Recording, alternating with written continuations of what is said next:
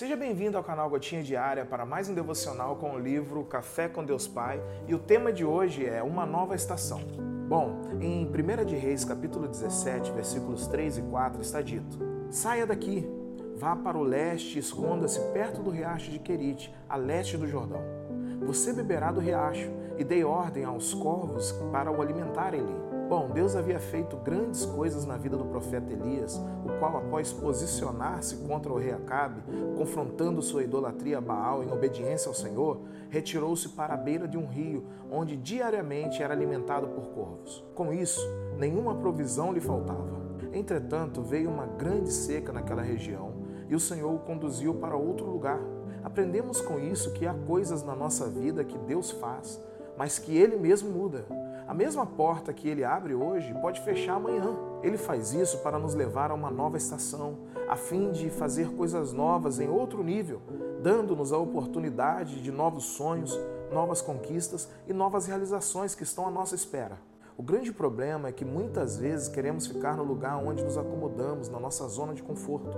Entenda que Deus é um Deus presente que jamais vai nos conduzir à morte, à incerteza e à escassez. Ele permite circunstâncias contrárias porque quer usá-las para o nosso crescimento e mudança. Então, não se prenda à sua condição atual, por mais confortável que ela seja, mas confie nas indicações dadas pelo Senhor. Por mais que a insegurança venha, confie. Hoje é o dia oportuno para você ouvir a voz do Mestre e continuar. Medite no que ele está orientando você a fazer nesse tempo e compreenda que as estações e as circunstâncias podem mudar, mas o Senhor é o mesmo ontem, hoje e eternamente. O segredo para a sua história mudar é você confiar no que o Senhor lhe indicar, pois Ele está cuidando de tudo. A frase do dia é: É Deus quem o conduz às novas conquistas e realizações. Hashtag ouvir. Bom, assim como Elias foi direcionado por Deus para se esconder junto ao ribeiro de Querite, muitas vezes também somos levados a novas estações em nossas vidas. E o desconhecido pode nos causar medo e incerteza. Mas é nesses momentos que o Senhor nos conduz a uma jornada de crescimento espiritual e confiança. Elias confiou plenamente no Senhor. E isso mesmo diante da escassez e do desafio. Ele confiou que Deus daria o alimento através dos corvos e a água do ribeiro. Da mesma forma, Deus também é o nosso provedor em todas as estações da vida. Ele suprirá todas as nossas necessidades, mesmo quando parece impossível. As novas estações nos proporcionam oportunidades para nos aproximarmos mais de Deus. E como Elias se retirou para o deserto, também podemos buscar momentos de solitude e reflexão, onde ouvimos a suave voz do nosso Senhor e nos conectamos a Ele, aos seus propósitos, aos seus caminhos. E o texto nos mostra que após um tempo, o ribeiro secou devido à seca.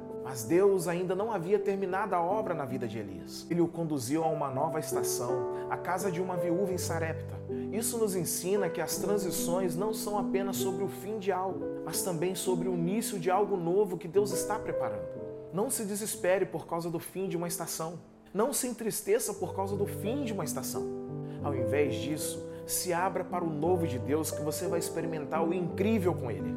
Elias, na nova estação, presenciou um milagre incrível, onde a farinha e o azeite da viúva não se esgotaram. Isso nos lembra que, mesmo nas situações mais difíceis, Deus pode nos surpreender com suas bênçãos e cuidado constante. Por isso, quando nos encontramos em uma nova estação, não podemos perder a fé.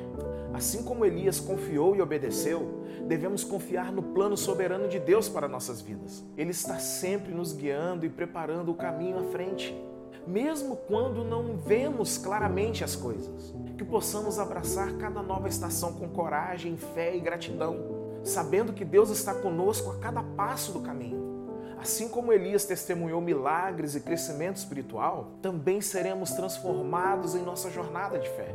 Que o nosso coração esteja sempre aberto para receber as surpresas e as lições que Deus tem reservado para nós. Tenha um dia abençoado, meu irmão e minha irmã.